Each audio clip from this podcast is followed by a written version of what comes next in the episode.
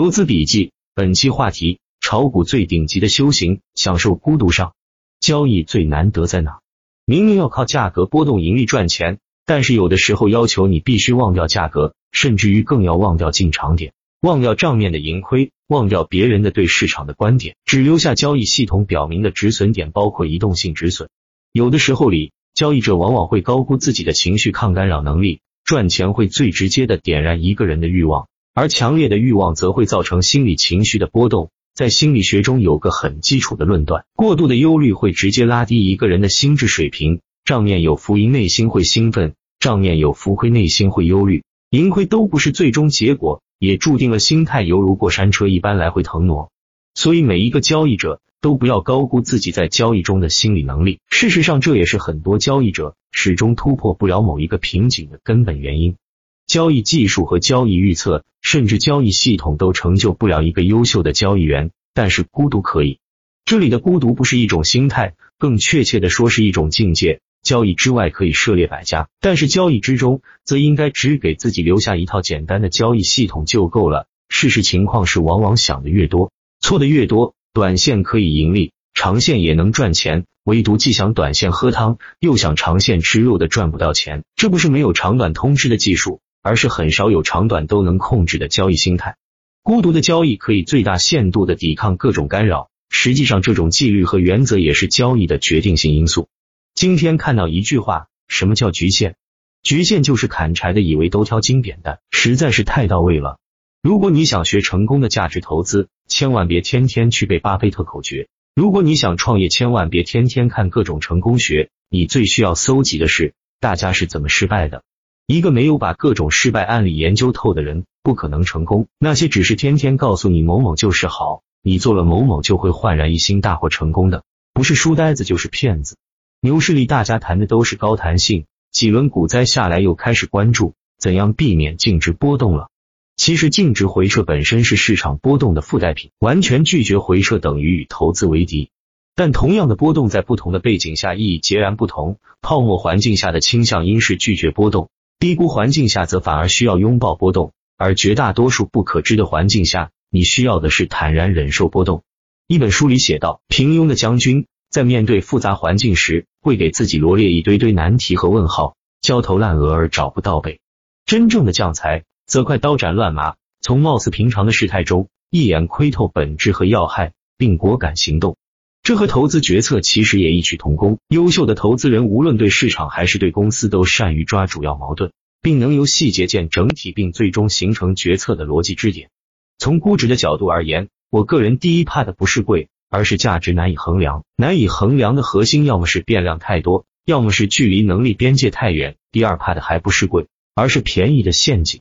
看起来便宜，容易让人下狠手，而一旦证明是陷阱，就是大亏。如果其他要素都较为确定，那么贵其实是一个很单纯的问题，至少易衡量。但估值的重要假设说不清或者被推翻就很要命。很多事情你只要努力付出了，没功劳也有苦劳，勤奋会有个基本的收益保障。但投资这行既残酷又简单的特征在于，从来不问你付出了多少，而只看你对不对。这种类别的工作，努力是第二位的。第一位是正确的价值观和方法论，否则方向不对，越勤奋越坎坷，越痴迷越疯魔。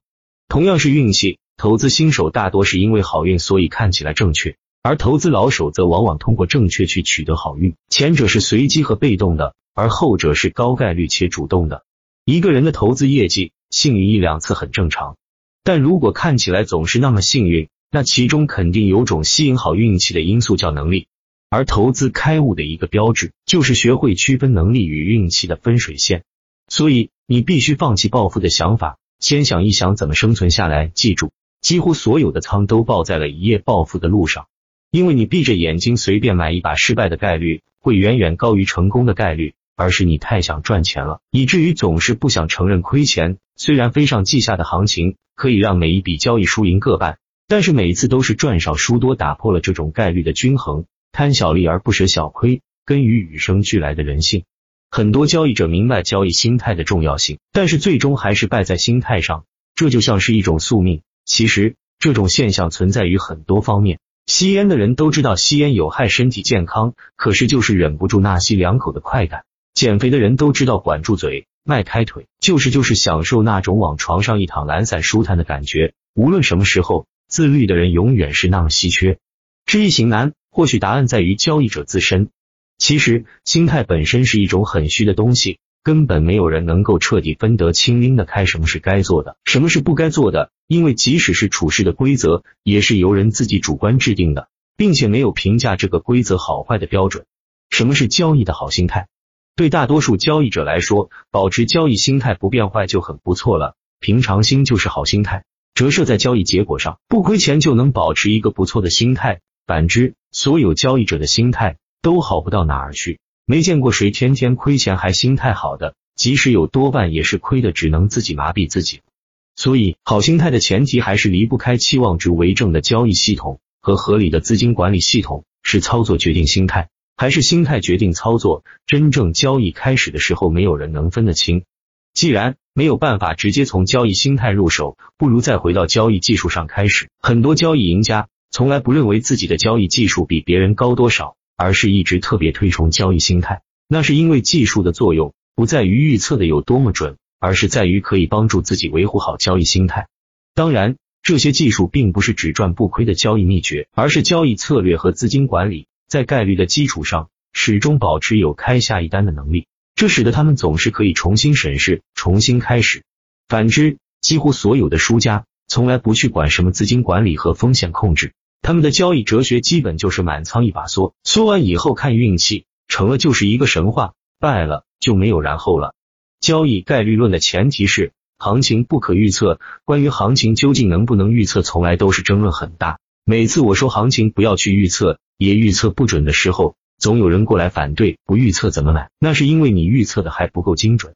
关于这点，实在不知道该怎么解释。从预测到不预测，实际上是两个不同层次的交易境界。中间的这个坎，需要你自身一点点从交易中去感悟，这在书本上是读不来的。悟到了是另一片天地，悟不到解释再多也没用，因为即使爬同一座山，山下的人和山上的人看到的也不是同一种风景。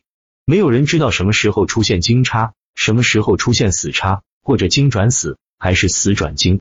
但是市场会用行动告诉我们，找几条均线，这是行情的方向；找几个关键点位，这是行情转折或者加速的关键位置。再多总结一些 K 线组合，这是依据最明确的的开仓位置。然后跟着均线走，随时准备上车下车。虽然简单的你不敢相信，就算这么简单，大多数人还是做不到。所以大多数人亏损，少数人基本能做到。所以少数人不亏钱，极少数人几乎总是可以做到。所以极少数的人在赚钱。但是当你认为自己是少数人的人，往往都是多数人中的一员。也许短期来看你是少数人，但是十年后再看呢？二十年后再看呢？虽然我做了这么多年投资。但是我仍不能保证自己到金盆洗手的那天，自己不是亏到只剩底裤出来。这里说一下，做交易软件工具也很重要，用打板客网的交易系统，也许会对你有所帮助。未完待续，关注我看续集。